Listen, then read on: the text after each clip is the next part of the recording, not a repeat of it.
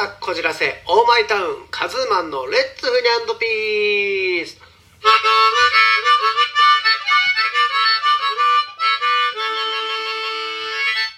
愛し合ってるかい？はいカズーマンです。いつもねご視聴ありがとうございます。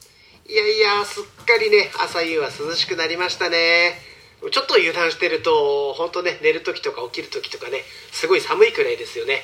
皆さんあの風邪などひかないように気をつけてくださいね。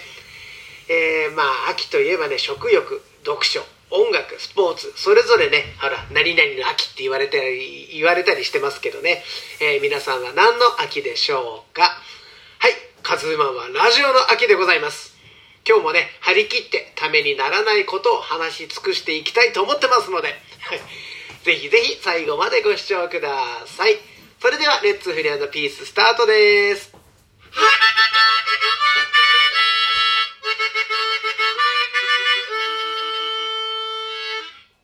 本日のまるのコーナー。本日のおじさんかおばさんか。はい。この前ね僕電車に乗って座ってたんですよね。割と空いてる電車だったんですけど。で、えー、目の前に若い女の子が2人座って楽しそうに話をしてるんですよ。できちんとお互いの話を聞いて相づちしてまた話してお互いをねきちんと見合って笑ってみたいなごくごく普通の会話をしてる感じでねなんかとてもいい感じだったんですよね。でその後その2人が降りた後ね2人のおばさんがそこに座ったんですよ。まあ近いとこなんですけど。でまたね会話を始めたんですけどあの皆さん分かりますかね？あのおばさん特有の感じ？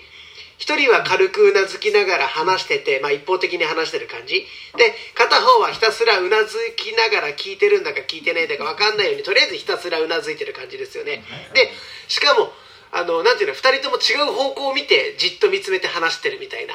でたまにうなずきのタイミングが合うんですけどその時は大きくうなずくんですよ。うーんそうそうみたいな感じで。ああのねこれが悪いっていうわけじゃなくていつからそうなっていくのかなっていうのをちょっと知りたいなと思ったわけですよ。どちらかといえばねそのおばちゃんの動きもねあの割と僕は好きな方なんですけどほらおじさんもなんかあるじゃないですか。もったいぶった感じになったりあのいやらしい感じになったりするじゃない？あれも若者からいつ変わっていくのかなと。中にはねそうじゃない方もいるのは分かってますけどその上でお話ししてます。ほら自分ではおじさんおばさんになってないつもりでも若い子から見てたらなったりしてると思うんですよね。でおばさんおじさんらしさみたいのも時代によって変わっていってるとは思うんですけどああらしさっていうとあれか多様性だかららしさはダメよとか言われちゃうのかな。あのねそんな生まれた時からね全て多様なんだよみんな。一人一人違うんだから。でも認め合うのはとても大事です。しかしねある程度の基準がないと混乱するだけとするだけだと思うんですよね。ちょっとすいません。興奮してしまいましたね。混乱するだけだと思うんですよね。絵を描いたりすることすらできなくなると思うんですよ。スカートピンクに塗っただけで女らしさのピンクは象徴だからやめてみたいになっちゃって結果全部グレーに塗んなきゃいけない。そうしないと怒られるみたいな。絵にならないみたいなね。あすいません。あの上げ足取りはやめてお話をしたいと思います。えーそう多様性は大事なんだけど行き過ぎはダメだっていうお話だったんですけどね。はいはい。じゃあ話を戻します。多分ね徐々に移り変わっていくんだろうと思うんですよ。おじさんおばさんに。でも絶対そこのね境目ってあると思うんですよね。ここまではギリギリ若者こっからがおじさんみたいな。それをね境目を知りたいなと思ってるんですよね。うんどう？ああこれあんまり時間がないな。時間が足りないですねこれ。まあ、あの答えがねすぐ分かるような話ではないと、まあ、もやった話もやっとした話になってしまうんじゃないかなと思いながら話してはいたんですが、えー、またね考えた結果をねいつか必ずお話ししたいと思います。ちょっとね時間が足りなかったですね。喋りながら考察するような話ではなかったとは思います。すいません。ちょっと中途半端になってしまいましたけどおじさんおばさんがいつからなってしまうのかその境目っていうのはちょっと考えた結果をねまたいつかお話ししたいと思います。すいませんです。こんな感じになってしまいました。以上本日のまるのコーナー本日のおじさんおばさんかでした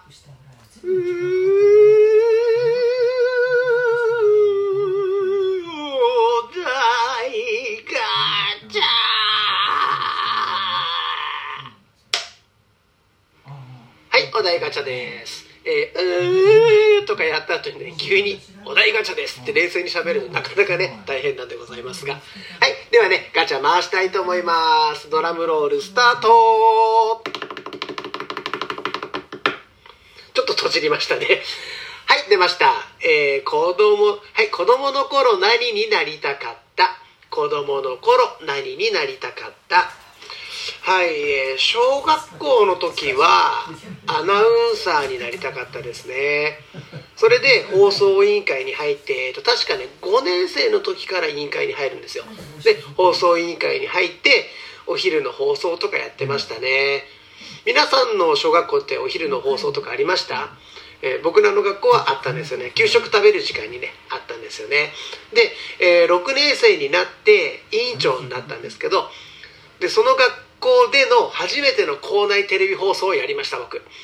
と教室のねテレビがねあの放送室とね連携してるのを知ってあの委員会の先生にね相談してみたらやってみなよって言ってくれてね。あの時は嬉しかったな。委員会のね先生にはね割と好かれてたんですよね僕ね。ででもあの放送当日ねめちゃくちゃ緊張したの覚えてますね。で放送委員会って技術担当っていうあの放送エンジニア側とアナウンス担当って言ってあの放送をする側に分かれてまあどっちもやるんですけどどっちもみんなやるんですけどその1日の放送の中では二手に分かれてやるんですよ。で、えー、僕は出る方にとりあえず今回はテレビ放送で回ったので、あのー、そのテレビカメラの前で初めて喋るわけですよね。いや緊張しましたね。でもねクラスのね友達がね後で教えてくれたんですけど僕のクラスはね担任が見ないって言ってその当時やってたねおしんにチャンネルを変えたそうです。そうそのその先生ねあのおばさんなんですけどおしんが大好きで毎日おしん見るんですよ。でもほら生徒のあの要は花舞台じゃないですか。それなのにおしんを見たそうですね。いや腹立ちますよね後で聞いたんですけど。でまあね俺ねめちゃくちゃね担任に嫌われてたんですよね。あの頭がすごく良かったんですよ俺。小学校の時はね。で授業態度がでも悪かったんですよめちゃくちゃ。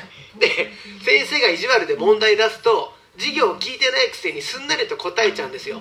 でその上に先生の問題におかしなところがあればそれの指摘もして論破してしまうっていう全く可愛くない子供だったみたいなんですよね。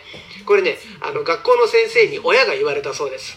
本当に可愛くないんですと。でまあ完全に嫌われてますよねでも見ないはひどいよね。本当ねありえないと思いますよね。でまあその先生ねあとねパン食べて食べパンを食べないんですよ給食の。で教卓に隠してて何個も十何個かびたパンが入ってるんですよね教卓の中に。でいい加減頭にきたんでまあこんなことやるから俺も嫌われるんでしょうけど国語のね詩を書く授業の時にねかびたパンっていう詩を書いて提出したんですよしたら汚い詩を書くんじゃないって怒られたから先生のことだよって言ったらビンタ食らいましたね。はい。すごい覚えてるんですよね。本当あのビンタ痛かったな。って言ってもひどいですよね。残してるのは先生だし今ならねあの教育委員会ものですよね。はい。まあ僕もそんな大きい問題にするつもりも全くなくしかもそんなことを言って叩かれたっていうのを親が知ったらまた親にも怒られるんでその当時の親って多分そうだったと思うんですよね。だからなかなか親には言わなかったですね。はい。でもまあね放送委員会のね先生にはね気に入られてたんでまあ良かったと思います。はい、そんな僕もね、あの、まだ可愛い頃がありまして、幼稚園くらいまではね、ウルトラマンだのね、大きくなったらの大きくを多分間違えてたと思うんですけど、ウルトラマンだの、あの、レーサーになりたいとか言ってた気がしますね。で、小学校4年くらいからアナウンサーになりたいなと思い出したんですよね。なんでだかわからないんですけどね、あんまり覚えて、そこはあんまり覚えてないです。が、しかし、中3でね、音楽をやり始めて、今に至るわけでございます。人生はわからないものですね。はい。皆さんもね、小さい頃何になりたかったのか、今との自分とその頃の思いをね、比べてみるとね、ちょっと懐かしかったりね、ああ、こうなってたらっていう新しい未来が開けるかもしれません。えー、よかったらやってみてください。以上、お題ガチャのコーナーでした。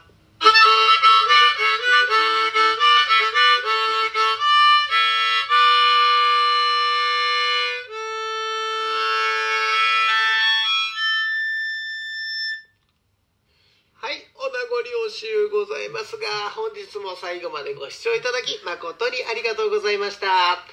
カズーマンのレッツフニャンドピースでは皆様からのメッセージ質問体験談簡単レシピなどなど大募集しております。お便りね楽しみに待ってます。ぜひぜひご応募ください。